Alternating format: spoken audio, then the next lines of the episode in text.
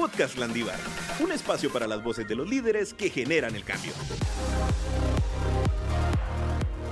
¿Qué tal amigos? Hoy nos encontramos en otro episodio del podcast Landívar en donde hablaremos con un experto de diseño gráfico que nos instruirá en su experiencia en qué consiste ser un diseñador, cómo encuentro mi estilo, cómo me introduzco al mundo laboral y quitar esos pensamientos que alguna vez han estado de un diseñador dibuja bonito, un diseñador es para poner bonitas las cosas. No, hoy vamos a hablar de esa creatividad que merece un mérito y que consiste en esta profesión.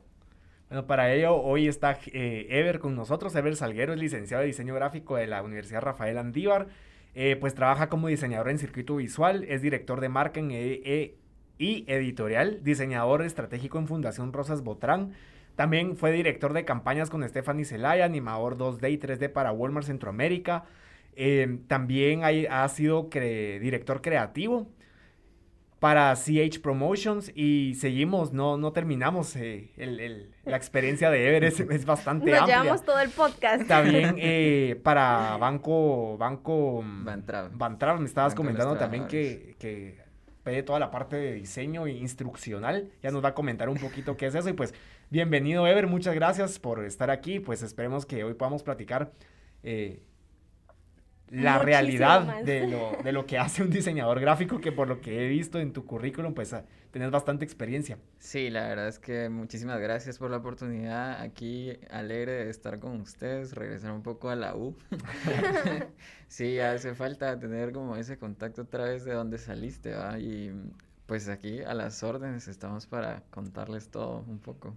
Gracias. Sí, pues a mí me gusta mucho eh, el tema de los diseñadores, pues yo creo que cada uno es un mundo, cada uno tiene un estilo, la forma en la que no tienen un límite para crear, o sea, eso, eso me llama mucho la atención y quisiéramos empezar pues sabiendo para ti qué es, eh, en qué consiste ser un diseñador gráfico. Bueno, creo que parte el primer día que llegué a la U, lo primero que me dice uno de los catedráticos, que lo tengo marcado así, y es que ustedes aquí no vienen a hacer arte, vienen a hacer diseño. Y yo, ulurum. Pensabas que era lo mismo. Sí, porque mi sueño siempre fue ser artista y realmente queda muy, muy corto el ser artista dentro de la carrera de diseño gráfico. Ser diseñador gráfico va mucho más al tema de comunicación, al tema estratégico de qué estás diciendo y cómo lo estás diciendo. Entonces, es cómo aplicas el arte en función de la comunicación. Puede que algo no sea muy, muy estético o sea muy, muy bonito, pero si funciona y comunica, ya es diseño. Podemos decir que quizás el diseño es algo como más estructurado y el, y el arte se puede ver como algo sin tantas estructuras, sin tantos... Sí, totalmente. Mira, a nivel histórico... Pues para poder diferenciar un poquito. Realmente justo la diferencia se da en el año 70, 50 por ahí, cuando empieza la revolución industrial. Y es que las, el arte venía en función de que quien podía pagarlo, lo tenía.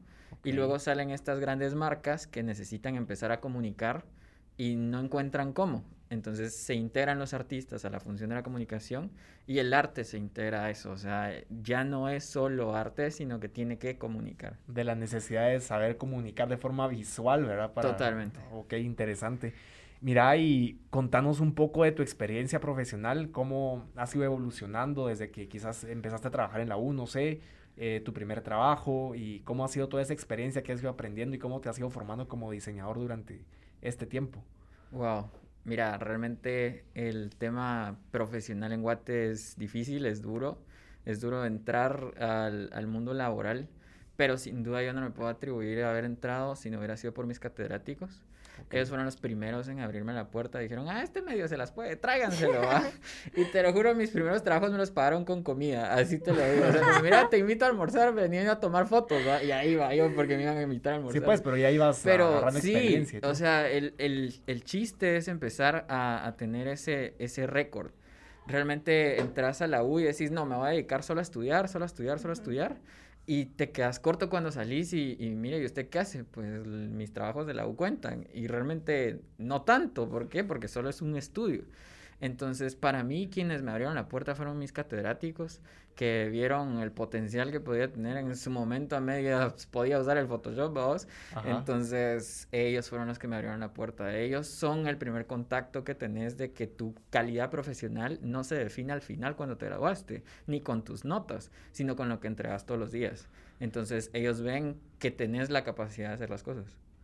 Bueno, y, después de cuando te graduaste de la U, ya ibas con un poquito más de experiencia. Mira, yo empecé a trabajar en diseño justo en tercer año. En tercer año ya empecé ya formal. Fue una catedrática que tenía una agencia. Ella me dijo, mira, Ever, necesitamos a alguien que trabaje en la parte de animación y 3D.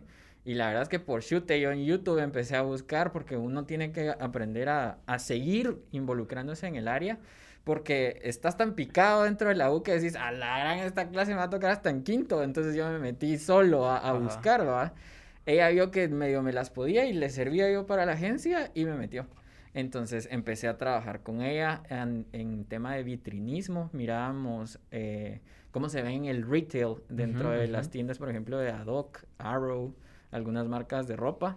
Entonces ella se dedicaba justo a eso, a, poner las vitrinas y que se vieran estéticamente, porque vos entras y decís, ah, qué bonito, me gustan esos tenis, ¿no? Entonces eso, desde ahí, yo no hubiera pensado que como diseñador podía terminar en eso, o sea, uno dice, ah, pintas bonito, no, tenés que pensar que realmente estás funcionando para una marca.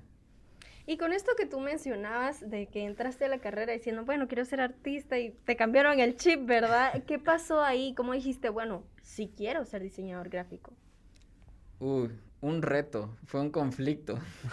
Porque yo decía, no, en tercero se acaban las, clases de ilustración, ya no quiero nada.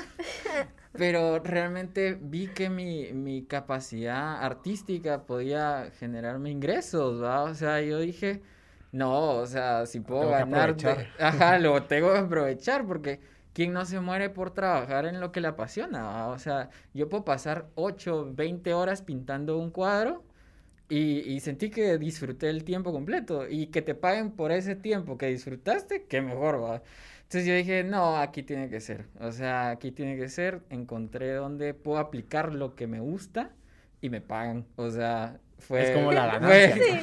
Fue, hay que ser objetivo. O sea, hay que entender que lo que se hace no se hace solo por amor al arte, como dice el, el dicho. O sea, tenés que saber que lo que haces tiene un precio y un valor. Y cómo le agregas ese valor a la gente.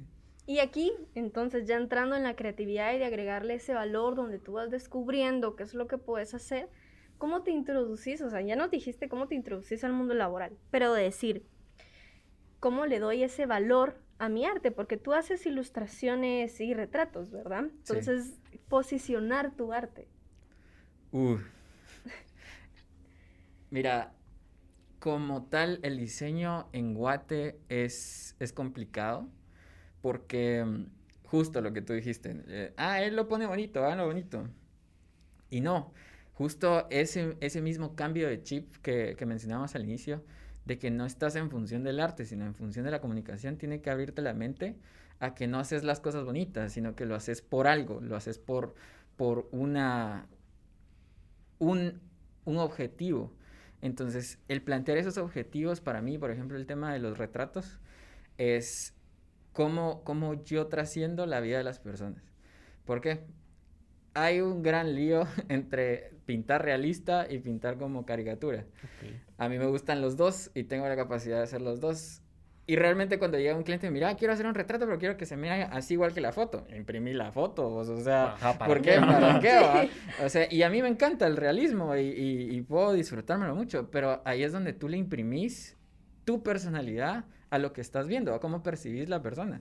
Y eso es súper importante de cómo dejas plasmado tu diseño. O sea, no solo es cuestión de lo que el cliente quiere, no solo es cuestión de lo que necesita, sino de cómo vos estás interviniendo en esos dos, en lo que necesita y en lo que él quiere.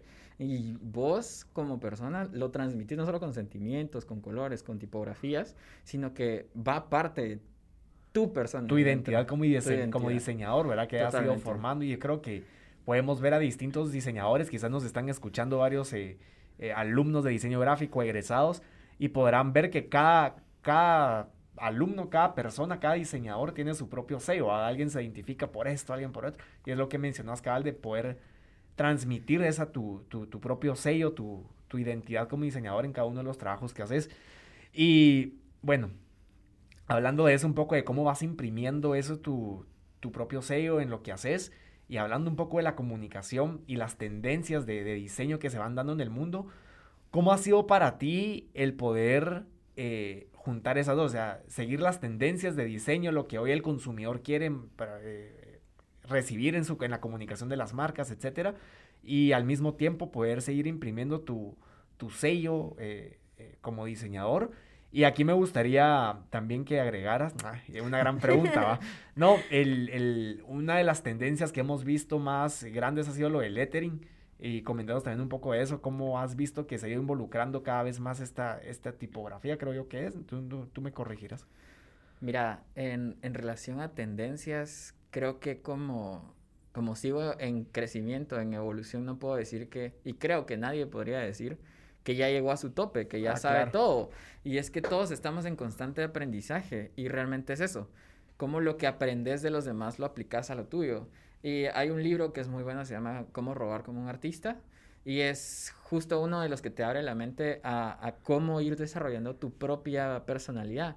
Porque nadie, nadie es como vos. O sea, nadie es, nadie vive en el mismo contexto social, nadie nació en la misma familia, incluso en hermanos todos somos distintos y tu percepción del mundo es distinta.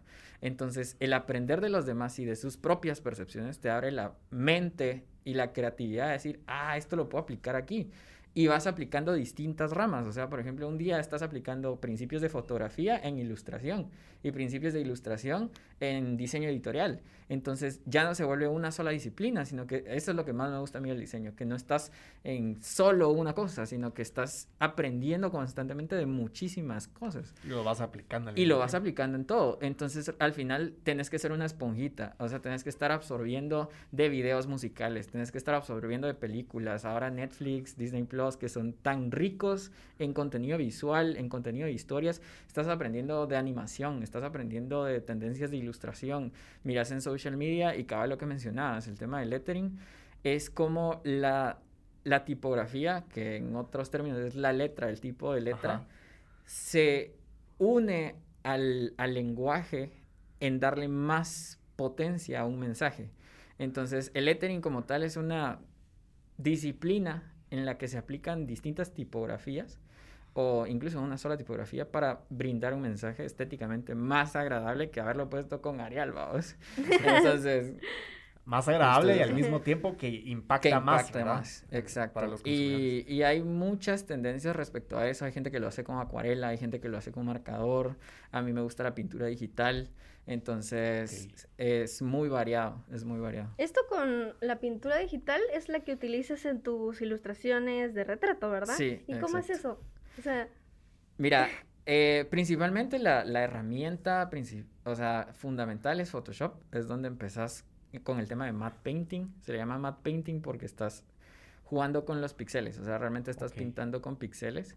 Y hay otras herramientas, ponete ahora en el iPad Pro, salió no solo el Photoshop para el iPad, también el iPad normal, pero uno de los programas más importantes que está creciendo a nivel como comercial y profesional es Procreate que sintetizó, vos entras a Photoshop y te da miedo, o sea, hay como sopo, de herramientas y, no entiendes nada, yo como, ah, este es el pincel, voy a jugar con esto, y Procreate lo que hizo fue sintetizar, o sea, lo comprimió y es un borrador, un pincel, colores y dale, va, entonces eso es, y realmente es ponerte a jugar a pintar con luz, básicamente. Ok, y en este quisiéramos saber cómo es tu proceso de crear. O sea, ¿por dónde empiezas cuando vas a hacer un retrato, una ilustración? Bueno, siempre estoy en constante observación de que hay en tendencias, sobre todo de fotografía, por el tema de que es retrato. Entonces, tenés que estar como qué tendencias hay, eh, qué tipo de fotografía es. En lo personal me gusta mucho el cómo, por ejemplo, algunas fotos donde sentís la calidez de la luz y me gusta transmitir eso en la ilustración, o sea, tenés ilustraciones donde, o fotografías donde tú lo miras y sentís frío. y otras donde lo sentís y sentís como calientito. Entonces, esa transmisión solo es a través del color y, y, lo vemos, o sea, te pones a jugar con las fotos de tu teléfono y encontrar los filtros y hay uno que dice warmy y otro que dice cold, ¿va? Entonces, eso ya se transmite y eso me gusta transmitir yo desde mis ilustraciones, o sea, llevarlo desde el inicio, desde un sketch hasta que sientas a la que calientita se ve la foto, ¿va? Eso. Mira, y con eso, ¿cómo fue que fuiste descubriendo tu, tu, estilo? ¿Cómo fue que dijiste, ah, bueno, este es mi estilo, mi sello como Ever, es, esto es lo que Sí, porque yo creo que pues tal vez los diseñadores empiezan y empiezan así a hacer dibujitos, pero tal vez no, no todos son iguales, no todos tienen la misma línea, ¿verdad? Como decías antes, no tienen la misma visión. Mira, la tendencia es que todos empiezan dibujando un ojo. si te das cuenta, o sea, creo que todos estábamos en el colegio y en un cuaderno te pones a dibujar un ojo. Y lo curioso es que es lo primero a lo que tenés contacto. O sea, en comunicación, y me gusta un poco el tema de psicología, es que tenés que ver a los ojos para saber que estás hablando con alguien y eso te da esa relación, esa percepción. Y la vista, para mí, súper importante como diseñador gráfico, es, es, eso. Y todos empezamos dibujando un ojo, pero realmente cómo marcas tu propio estilo, vas absorbiendo, vas absorbiendo de muchos lados. Yo creo que eh, hay una, una gran diferencia entre innovación y creatividad, que es, son términos un poco confusos porque dice, ¿esto es innovador o es creativo? Y realmente estamos en constante aprendizaje para hacer fusión las dos. Entonces estás aprendiendo de alguien, pero estás creando al mismo tiempo. Entonces eso es lo que te va a llevar como a tu propio sello. Realmente hasta la fecha yo no puedo decir que tenga un estilo porque me gusta hacer muchísimas cosas, pero yo veo otros diseñadores, eh, por ejemplo en Guate está Michi, está Lotus for Pockets, está Isa Valladares, que también son de la U, de la Landívar y las miras y, miras sus ilustraciones en, en, material, por ejemplo, de McDonald's, ¿va? Y decís, no, hombre, esto lo hizo Michi, ¿va? O sea, ya, ya sabes que lo hizo ella, ¿va? Entonces, igual por nete Light and Dry, que también da clases en la U a veces, o, o, conferencias. Y es solo, lo miras, ah, no, esto lo hizo Light. O sea, lo miras y sabes que lo hicieron por el tipo de trazo, por el tipo de color, por el tipo de brush que usan. Entonces eso te va marcando, o sea, te va marcando lo que usas y cómo lo usas. Karen Consensa también es alguien creo que tiene su propio... También, sí, sí, hay, hay varios, varios ilustradores eh, y sobre todo en la U, o sea, vas viendo tendencias de los mismos catedráticos que decís, esto no me gusta. y esto como, ah, no, esto sí me gusta. Entonces ahí vas aprendiendo como qué es lo que te gusta y cómo lo vas a ir aplicando en tu propio proyecto. Ok, aquí también quisiéramos saber, porque creo que es diferente cuando uno trabaja eh, por su propia cuenta a trabajar con alguien más y decir, ¿qué retos conlleva trabajar para un cliente? Uy, el dinero. En este caso creo que la mayoría de clientes puedan ser marcas, ¿no? Sí, em, pues desde, desde productos de consumo hasta eh, servicios o incluso eh, material editorial de libros y todo lo demás. He tenido el gusto de, tener una gran variedad de clientes como tal o trabajar con clientes de distintas ramas, o sea, tenés clientes súper exigentes como Walmart, ponete, que tuve la oportunidad de ir a una feria con ellos en Costa Rica y quieren que salga todo nítido, o sea, y, pues. no te puedes variar un porcentaje del color porque ya mire fuera, ¿va? Entonces, el cómo lidias con el cliente. Como emprendedor, tenés que saber cuáles son los límites de ellos y los tuyos, tanto a nivel económico como a nivel creativo, porque vos puedes tener las ideas de todo el mundo, pero no se pueden aplicar todas, ¿va? Porque no hay presupuesto. Entonces, tenés que saber cuáles son los límites tuyos y los del cliente. A nivel eh, personal, el poder, por ejemplo, con una marca súper cultural como lo es Fundación Rosas Botrán, es una galería de arte, es un concepto bien distinto. O sea, no estás vendiendo Coca-Cola, ¿me entiendes? No estás vendiendo un producto que lo va a comprar todo el mundo. Es una pieza de arte que vale 4 mil dólares y no te la compra cualquiera. Entonces, tenés que saber cómo le vas a llevar ese mensaje a la gente y que, por ejemplo, en Fundación es con un sentido social, o sea, lo que se vende de la obra va para algo, va para ayudar a algo. Entonces no lo estás vendiendo solo como, mira qué bonito, o sea, realmente tenés que entender cómo el usuario te va a escuchar y va a saber que lo que le estás diciendo vale para él y te va a llegar a hablar. Entonces, es, es de entender las necesidades del cliente y cómo las vas a transmitir a su grupo objetivo. Mira, ya para ir finalizando un poco, eh, contanos ya después de toda la experiencia que nos has comentado, que tu percepción del diseño y todo, ¿qué consejo le podrías dar hoy a un estudiante de diseño gráfico o a alguien que esté pensando en estudiar esta carrera? ¿Qué, qué te hubieras dicho tú al, a, al Ever que estuviera en su segundo año de la U o en su primer año? Ajá, cuando le dijeron, no sos artista. No sos artista. Primero, lo vas a lograr. Lo vas a lograr. Eh, aprende, busca seguir aprendiendo. O sea, no te quedes solo con lo que eh, está en la U, porque tú llevas tu profesionalismo al nivel que tú quieres. Y eso me lo dijo un catedrático de la U también, que me dijo, Ever, vos no sos diseñador solo aquí, en la U, sos diseñador en donde te pares, porque así te conocen. Entonces, tu calidad profesional no la determina si ya estudiaste, estoy en primer año, estoy en segundo año. Tu calidad profesional la decís vos desde el primer día que te paraste en la universidad. Entonces, eso es importante, el tener la mentalidad de que ser profesional es una decisión. Y, y para mí ese fue el reto, o sea, el dejar ir que el ser bohemio, artista, fumado, si le querés poner así, era algo que me podía volver un profesional. Y eso fue el cambio para mí, de primer año de decir, no, yo quiero hacer arte.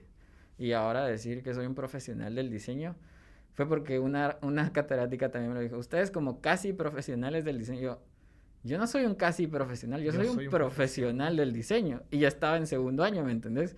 Entonces desde segundo año dije, no, yo soy un profesional porque yo decido ser un profesional. Sí, tú mismo te vas poniendo tus propios límites, ¿verdad? Tu, tu, tu estándar. Exacto, buenísimo, muy bien.